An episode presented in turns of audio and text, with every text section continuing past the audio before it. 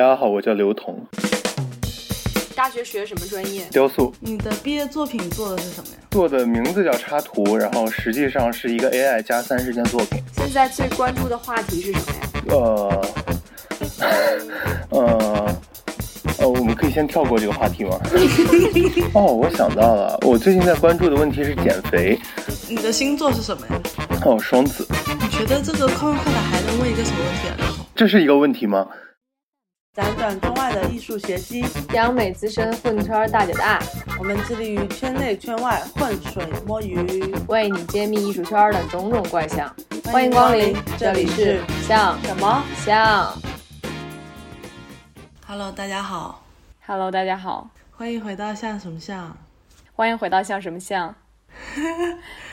感欢迎觉真的回到很久没有录音了呢。对我们俩，我们好久没有录音的一个弊端就是我们现在经常会掌握不好两个人说话，经常同时说话，没有延时这。是一次大型的脱敏行为。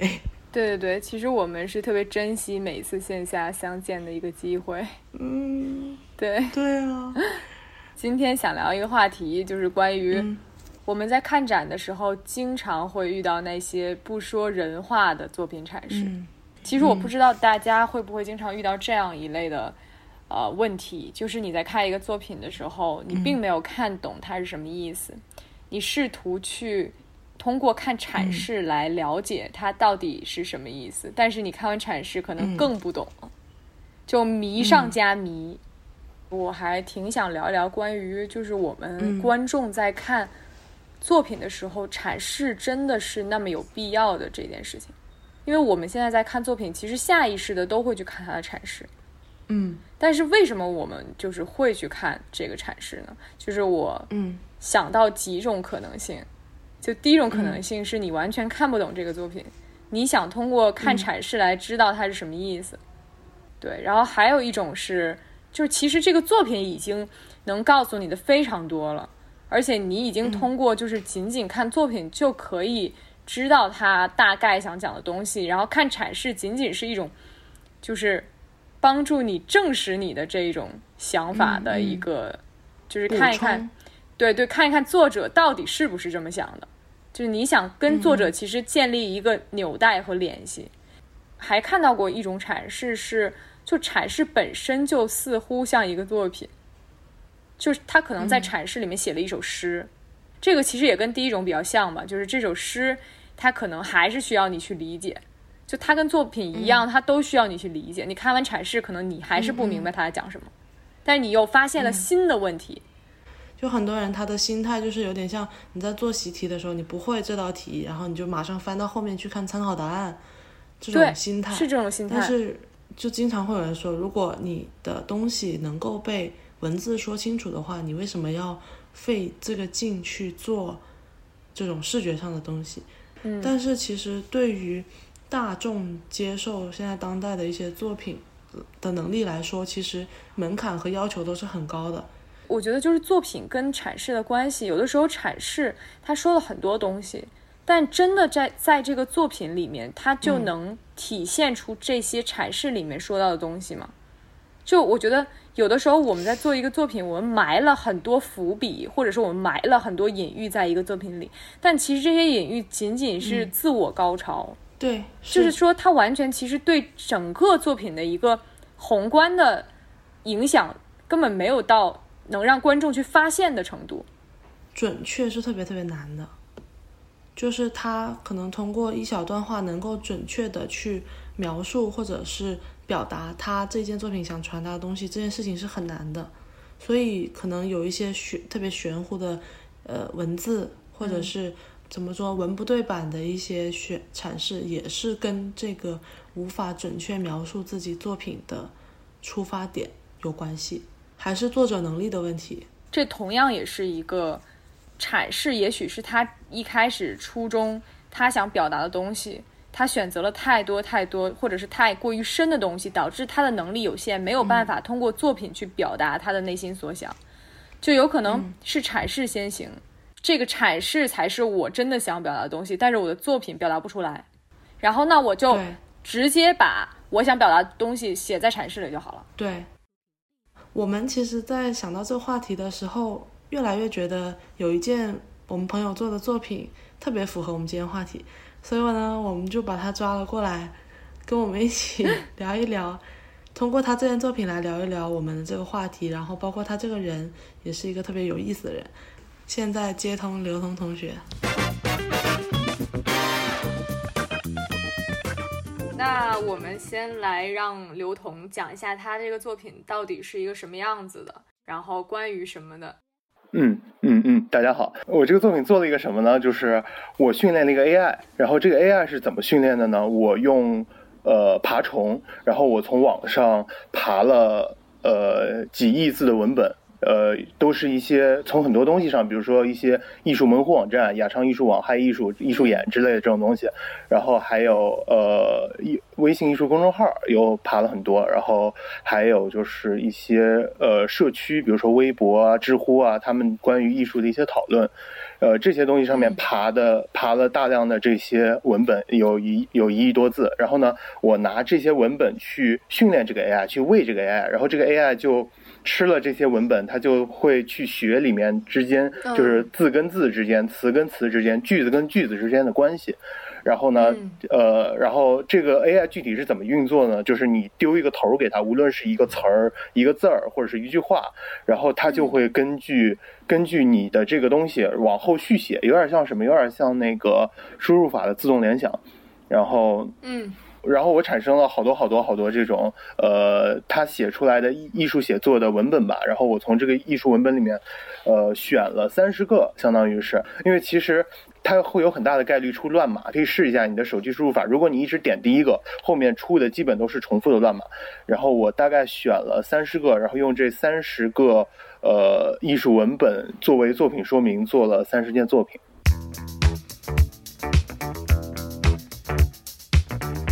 是从什么样的一种契机开始关注到这个问题的？或者说，你这个作品最想指向的是什么样的一个问题？嗯，呃，是这样的，就是我我先说这个作品啊，这个作品是我其实是在呃挺早的时候，不是毕业创作这段时间，大概是大三大四左右就有这么一个想法，然后当时想的比较简单，就是我希望能够随机获得一个。一个一个作品说明，然后通过这个作品说明来来做作品。嗯，其实我的毕业创作，我一直比较关注的是什么问题？就是，呃，就是我我我有什么作品能够，就是只能在毕业创作做出来？可以这么说，就是说，这个毕业创作如何成为我的材料，或者说我该怎么？抓住毕业创作这个地点，就是因为其实，比如说我们做一个作品，然后到毕业创作去展，这个作品在什么地方展好像都可以。它作为一个自己的作品，以后出现在自己的个展上也可以。然后，那么毕业创作作为一个展览，或者说作为一个我们的第一次这种展览，我需要做一个什么？这什么来对这个展览可能做出一种回应吧？或者说，包括我的那个毕业论文写的也是，呃，就是在美术馆里面的一些。就是以地点为那个核心的一些作品。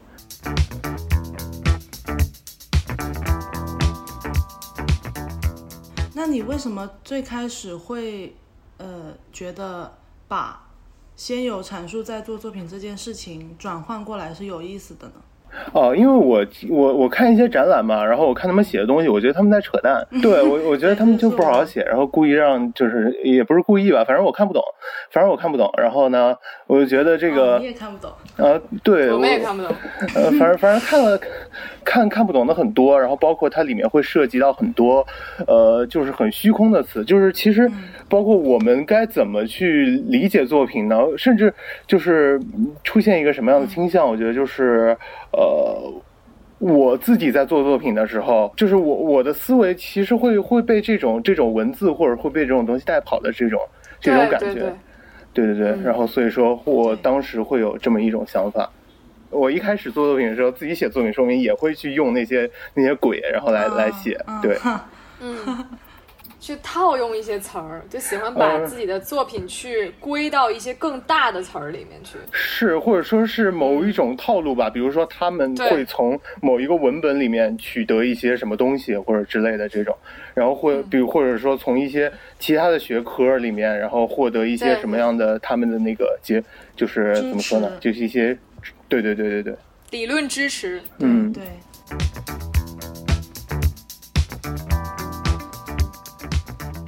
那你最开始是怎么筛选？就是筛选这些文本的那个条件什么？就是可读通吗？还是说一个是可读通，就是你，呃，就是它起码是没有乱码，因为其实大量的是乱码。还有一个是它要有作品的意义的信息，就是说，或者说它要有作品的呃形态的信息之类的吧。就是因为其实如果爬那些艺术的文本，它会生成有些什么，比如说，嗯，它会生成一些展讯。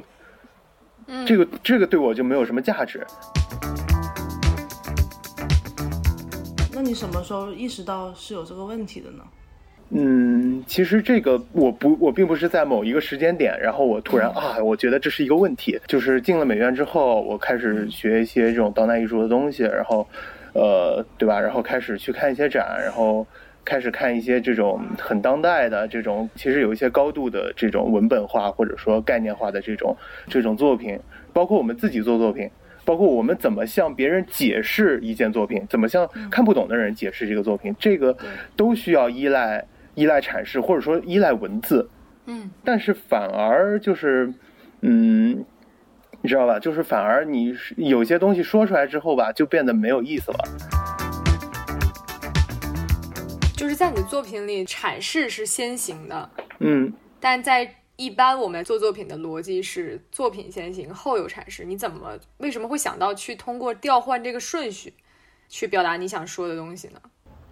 呃，我觉得就是一个到底谁占有一个。怎么说呢？占有一个主体性，或者谁占有一个谁谁谁真正的是作品的核心这么一种感觉。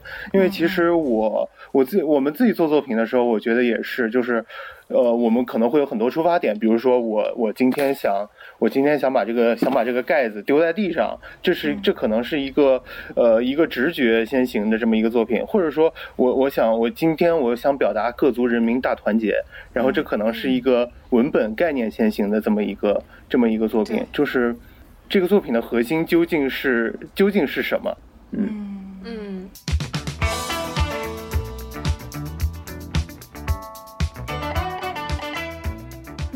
最后这个 AI 是怎么介入到自动生成这个艺术文本的这个里面来？呃，这个就是因为我我后来我后来在想这个作品的时候，我就想要要获得一个随机的文本，然后怎么获得呢？我。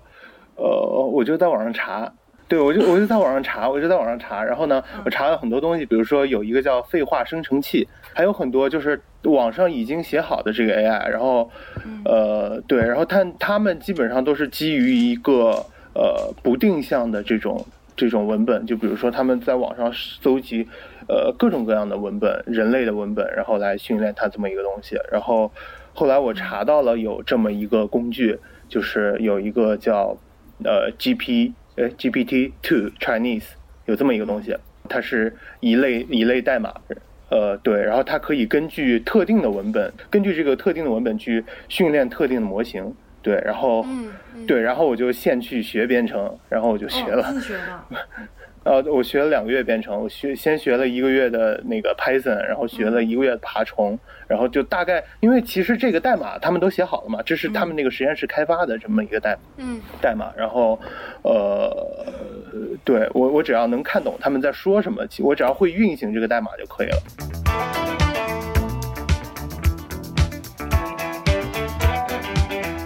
那你在这个呃整个毕业展这个过程中？呃，有没有遇到什么有意思的观众的反馈呢？呃，我发现什么，就是呃，就我我这个作品其实有点难为观众，因为其实他一开始看这个作品的时候，可能不知道我在说什么，然后就走了。呃，对，也也不是，就是他，我觉得他可能会获得一种怎么说呢？就是获得一种我当时的那种，就是看作品的感觉，就是看了作品，然后看了作品说明，不知道他在说什么，然后然后就走了。其实是大量的这样的观众，对。我是那种另外一种观众，我是嗯就是用你那个就是交互了，嗯就是我输入了一个名字，嗯。然后它生成一些东西，对我尝试了那一批观众。嗯，是是。是，这这一类观众，我觉得就就是就是什么，他起码知道我在做什么了，然后可能很多观众，呃，怎么说呢，他不太不太看作，就是我就是他不太愿意花那个时间在这个是是的，理解上是的，面是的，是的，是的，是的，嗯，哎，那就是说，观众如果用了你这个就是互动的这一步，嗯，你是可你那边是会有记录吧？就是记录观众输入过东西。呃，我是我我这边是会有记录，就是他自己也可以看到记录，就是嗯，就是他其实把这个窗口缩小就可以看到后面有记录。基本上基本上是什么最多？就是呃观众输入自己的名字，然后呢，嗯，呃对，输完自己的名字，然后出一段，然后拍张照，然后带回家。对，带啊，回家对对对对对对，这种是比较多的。然后呢，呃，然后再有就是纪念品。对，然后再有就是输一些跟自己专业相关的东西。然后比如说他们不是学这个的，或者说他们就是学这个的，他们可能学一些最近他们自己写的论文，或者是自己正在关注的话题，他们可能会写这个。还有一些呢，就是写一些什么呃呃什么。呃这件作品是狗屎之类的，这是什么嗯什么什么之类的，就这这这个挺好的。我记得有一个生成的是，呃，这是一件，哎，呃叫什么？这是一件狗屁不通的作品，我们都是做狗的人，哇哎，，这这个挺好的，这挺绝的。嗯，是，哎，那你会想着再通过这些观众生成的这些再去做吗？继续做吗？呃，我一开始是这么想的，但是最后其实我发现就是。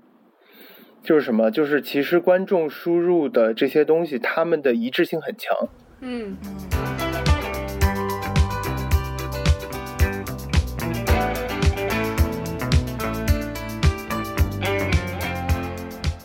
我们聊之前，文勾勾也在聊，说就是关于这个作品阐释，就可能有一类的作品阐释会是那种，就是阐释大过于作品，嗯，就可能阐释是他一开始他设想的他想做的某一种，嗯。就比如说他的一些想法或者怎么是。样，但他其实在做作品的时候，他呈现不出来，就比如说能力有限，嗯或者是观众如果在不看阐释的时候，是完全看不到这个作就是这个艺术家在他作品里去埋下的这一些小隐喻啊，或者是暗示什么东西，嗯就是他只是在自嗨。嗯，然后这个时候他需要用一个阐释去把他真的想法去把它写出来，嗯嗯写出来告诉大家有这些东西。嗯，然后，但是可能看你的那个你的那个最后的作品的效果，我会感觉嗯就阐释它是一个衍生品的，就是一个状态。所以我特别想问你，就是关于就你在做这个嗯作品之前，你是怎么看待阐释和作品他们他们的关系的？那你做完这个作品之后，你又有什么不一样的改变吗？还是说有什么样的新的想法？对，嗯，其实关于刚才说的这个这种，就是通过自己想一个什么自我，就是我我今天想表达什么，然后把它记在小本本上，然后然后然后我就不不停的出方案，看我自己到底能不能表达我我我我要做的这个东西。呃，我我有一段时间就是这么创作的，对，呃，然后有点像命题作文儿。呃，对，有有点这种感觉。嗯然后包括其实呃，怎么说呢？我觉得在一些，比如说你在接活儿的时候，或者说呃，我们学校会做一些主题性的创作，它也是一种这样的，嗯对你知道？就这种流程。但是除了这些情况之外，我我认为还有一些情况，比如说呃。就我们现在说那些当代艺术，他们非常基于语境，非常基于文本。呃，你你你需要去理解一个作品，你先要去阅读大量的文本，或者说你先要去进入它，并不是说他可能做的挺好的，他想表达的东西他都表达出来了，但是我觉得他的作品在这个作品中依然不不占有核心的地位，依然是依可能依然是一个文字的附庸。我整个作品，我最想表达就是我不想表达什么。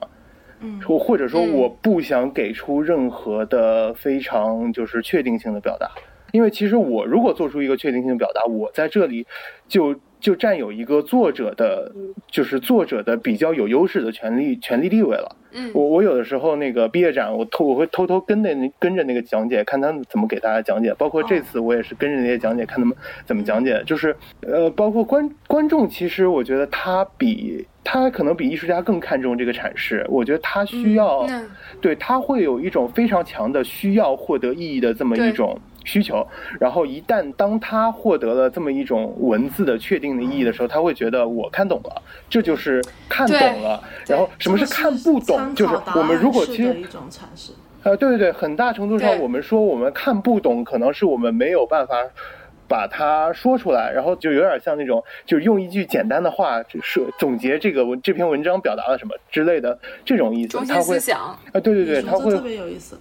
对，这个其实咱们俩刚才也聊到，就是关于观众为什么需要这个，就是他看作品阐释的动机到底是什么。嗯。其实你刚刚说这一段话，让我想到了他们为什么可能会需要这个阐释，有一个很重要的点是嗯。自我的缺失。就是我们在嗯。看一件作品的时候，你所谓的你看懂了，是你需要通过共情、联想，然后对。联想到嗯。自己的一些个人经验，然后去获得一种你自己的理解，这个是你看懂了。所以说，很多人需要阐释去读懂所谓一件作品，其实是没有办法通过更高级的一种理解去共情这一件作品。对，而且观众其实需也需要一种理论知识，嗯，就是其实他们在内心可能看这个作品的时候，你像你说的那个，就是他们可能没有办法用一句话去总结、去概括，但他们似乎看懂了一点什么，但是他们需要去看阐释来认认证自己的这个观点，就是来看说是不是作者的阐释跟我想的嗯是一样的。嗯如果一旦是一样的，他们就会很开心，嗯，就是我是懂了。这个其实对就还是那个是一种，我觉得是一种作者智商，或者是这种，他有一种这种威权主义的这种这种这种倾向，就是他会奴性。嗯，就是啊，那那也不至于，我觉得就是 有点过了，过了。对，不至于，不至于，就是我觉得就是他会怎么说呢？就是这个艺术，艺术这么个玩意儿，它还是带有光环，就是他会觉得、对哇，艺术会有一种这种这种感觉，对。对，包括其实美术馆或者说这个整个的，他们会其实会营造一种这种呃，这美美术馆，我我又我又绕到绕回到刚才我说的地点，就美术馆这个地点本身，它其实是有一个。有一个就是这种，就是他他其实是在营造这么一种权力关系的。从现代主义开始，他会有一种我把艺术家置于这个中心的地位，然后把观众置于被动的这个地位。我在向你向你布道，我把我把我把这个我把这个美术馆装的像装的像教堂一样，装的非常神圣，就是要有这个。你需要排队我把美术馆所有这些乱七八糟的东西都去掉，我把美术馆做成一个白盒子。对，我把美术馆做成一个白盒子，我就是要让这里有一种宗教感，我就是要让这个都就是摆在这里的作品成为，就是它有绝对的话语。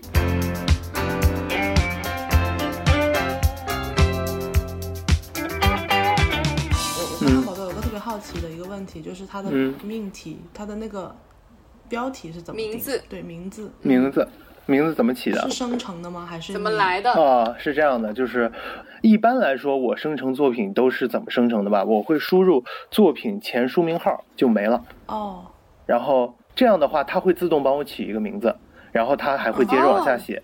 就是我，你看这三十件作品，所有的有名字的都是它它自己生成的，然后所有哦没有名字的，比如说你看所有的无题，可能我我我输的就是艺术家在这件作品中所表达的就没了。然后我一般输入开头都是这种没有什么预设的开头，完全让它自由发挥。对，然后哦来保证所有产生的意义都是它产生的。那比如说，就这一件无题这一件作品，你是怎么通过这个文本去做出这个回应的呢？对，这个作品是什么呢？这个作品是，呃，我当时穿的很奇怪，嗯呃，哦，我我在头上戴了一个摄像头，然后我嗯拍了所有、所有在看看向你的人，对所有在看我的人的样子，然后把用它们构成了一个影像。你穿的是什么呀？我穿的是，首先我的脸上，就是我用那个三面圆形的镜子，有一面是半透镜，然后它们构成了一个拼成了一个三角形，你可以想象吧，嗯就是三个边缘相接。然后我把这个镜三三面镜子套在头上，然后镜子底下呢有一个拉夫领，就是那种嗯呃欧洲古典油画他们那种大领子，你知道那种吧？这样的褶皱的那种啊，对对对对对对。然后底下是一个特别大的袍子，嗯，哦，就是把整个身体全部遮住。对，嗯然后这个文本啊，它有它有很多种，比如说呃，这个文本它写的是艺术家想表达什么东西，这件作品的意义是什么，观众会有什么样的感觉。然后呢，有的作品文本它直接写的就是，比如说在这个。地上有一个什么，然后然后什么有一个画框，有一张白色的画之类的这种，就是他写的非常的明确，就是很具体，然后嗯，没有这么多虚头巴脑的东西。然后一般这种很具体的，我直接照很具体的做；虚头巴脑的东西呢，我会去尽量的理解和揣测它的意思，有点像接活儿，有点像接主题创作，就是去揣测他的意思，揣测他的意思之后，然后我会出几个方案，然后看一看哪一个方案就是比较，就是其实比较合适吧。然后这个作品和文本的对应，如果说我去解题，其实也不是特别的恰当。就是我做什么作品并不重要，不管我做什么，我只要是服从于他的，我觉得就是这个作品就成立了。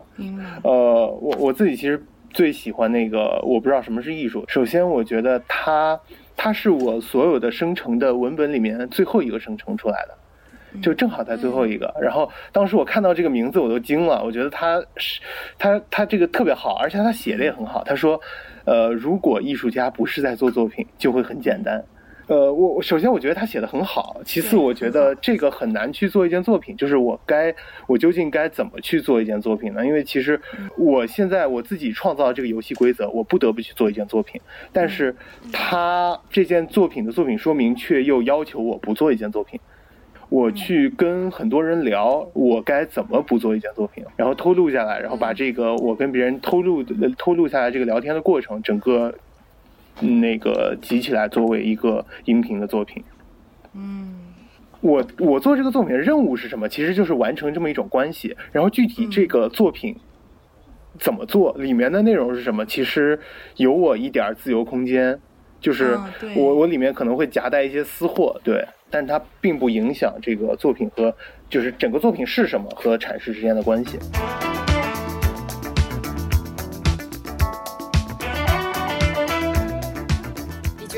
作品达到你的预期效果了吗？这个作品在毕业展，我觉得没有达到，主要是什么吧？主要是我觉得它不像一个真正的展览，就不够像一个正式的展览。就是因为嗯其实、其实我的地儿不够，所以我当时只能怎么做呢？我只能用三十个 iPad 放三十个我做成作品的视频。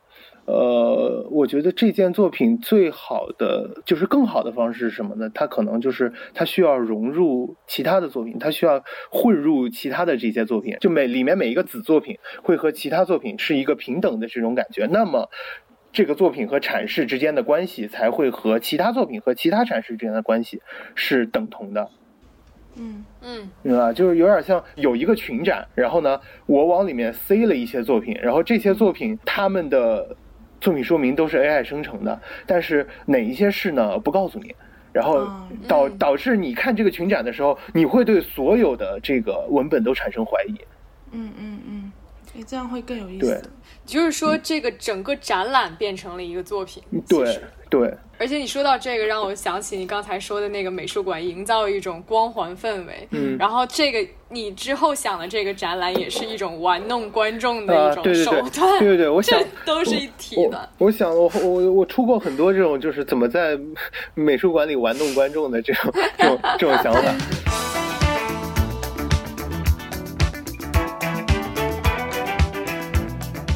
所知，就之前有一个，呃，你为了他抛头颅 洒热血儿，叫 岩壁，嗯都想要做的一件作品，可以跟我们是的是的分享一下这一件作品吗？嗯，其实我们这个毕业展它还是比较怎么说呢？比较直觉性的，不太文本性的，就是就是它还是嗯，很看造型或者很看你这个视觉的这种东西，但是有一些真的那种那种那那种就是当代艺术，就是你就是一进去全是字儿，然后或者说就是完全不知道他们在说什么之类的这种展览，我觉得这个作品放在这些展览里可能是更合适的，因为它跟这个它里面本身的作品和文文本的这种关系会更强。嗯毕业展这个这个这个展啊，我呃曾经量心为它量身量量身定制过一个一个作品，就是嗯。我也不知道怎么想出来的，我就是哦，我就我想起来我怎么想出来的，就是呃，我之前帮我女朋友布展，我我也不知道是扩招了还是怎么着，反正人越来越多，地儿地儿越来越少，然后那个整整个整个展厅就跟菜市场似的，然后我就觉得这个嗯，能不能真的把美术馆做成一个菜市场？然后包括这个我在看展的时候也觉得，就是大家就就像逛菜市场似的，然后那个呃各种各样的审查，你做你做个毕业展，然后你先审审过那么多遍查，然后又被扔进菜市场，其实挺 挺没劲的。然后对，然后然后然后我当时就想做，我能不能转让毕业展展位？从毕业展的第一天开始，然后我去呃向公众征集作品，然后呃我不会提前去征集作品，因为其实我希望把所有的变量全部控制在毕业展里面，嗯呃，然后去征集这个作品，然后让他们来展他们想要的东西，然后。呃，除了这个，除了这个整个这个过程之外呢，它还有，因为其实如果我要办这么一件东西，其实相当于办一个活动了。我我想了各种各样的花边儿流程，就是就跟那种就是，呃，对对，就 就是就是大家可以酒会什么的，对，大家大家可以玩玩闹闹，就是包括拿一些什么小礼品啊，就是会把整个毕业毕业展场全部呃搅乱，或者说弄弄得很热闹，弄得很热闹。对，我觉得最理当时我想最理想的是我要把这个这个作品做成一个极度热闹、极度肤浅的一个这么一个活动，嗯嗯，对，嗯，然后走红毯，是啊？对对，然后整个那个嘉年华，这整个展厅就巨闹、巨吵、巨乱。真是量身定做，真的。反正我参加这个展览，然后观察这周围的人，我觉得这个还是去年的想法好。对，这个这么一个泛娱乐化的，对吧？然后这么一个对，大家热热闹闹、玩玩乐乐的这么一个游乐场，就是呃我再来掺一脚，真是太合适了。然后你你你这两个作品特别特别极端，就是有一种之前那个就是出租展位，就是来吧，大家一起玩吧，造起来，然后这个就是他们不带你们玩了。啊，是的，是的，因为我我今年我今年本来那个第一次审查的时候，我还说了去年这个这个这个这个东西，然后然后后来就然后跟他们辩论了半天，然后他们不给做，对，呃，然后今年就做了这么一个怎么说呢，妥协之作。我觉得去年这个作品很怎么说呢？就不管是跟这个地点，跟这个整个，它是非常契合的，整个咬在一起的。但今年这个其实说的还是艺术里面这点破事儿，嗯我自己觉得没啥意思。嗯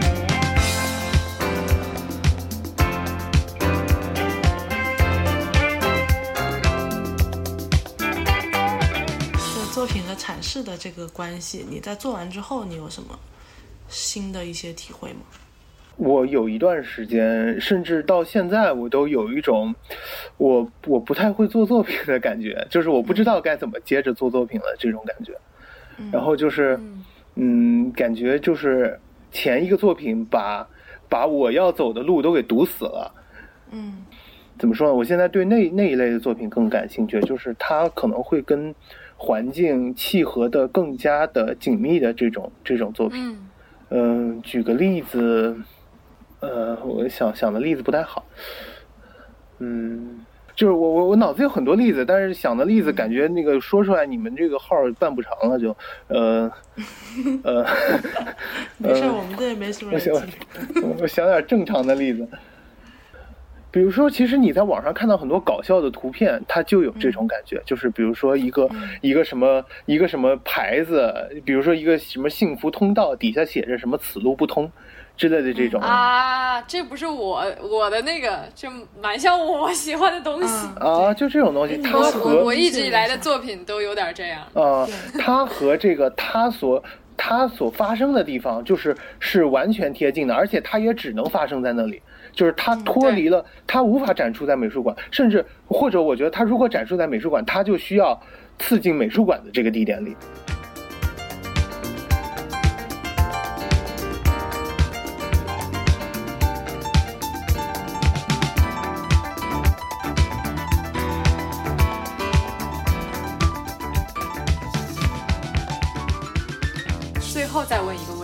嗯，你觉得就从你现在的一个认认知，你觉得可不可以就是没有作品阐释这个东西？我我觉得看情况，看情况。这太折中了。不不不，真的就是我觉得有的作品它需要作品展示，有的作品就是是这样的，甚至有的作品它需要作品展示，它才能成为一件完整的作品。这个问题很像什么？我记得就是毕业展的时候有人问过我，就是我比较喜欢就是。呃，怎么说？就是观众观众很多，但是大家都不知道我在做什么，还是还是那个什么，就是知道我在做什么，但观众很少，就是做这种看不懂的作品。嗯嗯对，就是嗯看作品，因为阐述这个东西，它它跟作品的关系不是固定的，根据他们之间关系的不一样，其实呃，这个阐释也是也是会忽远忽近的。阐释是一个根据作品而调整的东西。呃，二十世纪这些学语言学的人不是说那个叫什么？就是就我们我们思维其实很难去达到那个我们这个语语言语言之外的这种地方，就是我们的整个思维，我们全全部都是由我们的文字或者由我们的语言构建出来的。而且你在思考的时候，你的声音也是语言。是的，是的。呃，为什么我们会觉得一些我们会喜欢一些，比如说绘画呀、诗歌呀？喜欢的是什么？是那种说不出来的部分，它就是在在触摸那些文字没有稳稳的站住脚的地方，嗯，或者说我们平时意识不到的地方。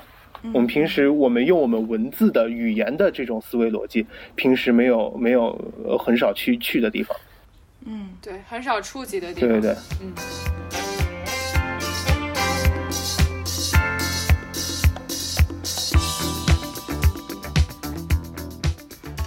今天这个话题就先聊到这里吧。然后感谢我的老友刘彤的加入。然后如果这一期反馈好的话，我们可以再邀请他和我们聊一聊他别哦，的作这还有品。嗯，好，对，毕竟我们这是一个生长正在生长的节目。那我们今天的节目就到这里啦，好，那谢谢大家，我们下期再见。拜拜。拜拜。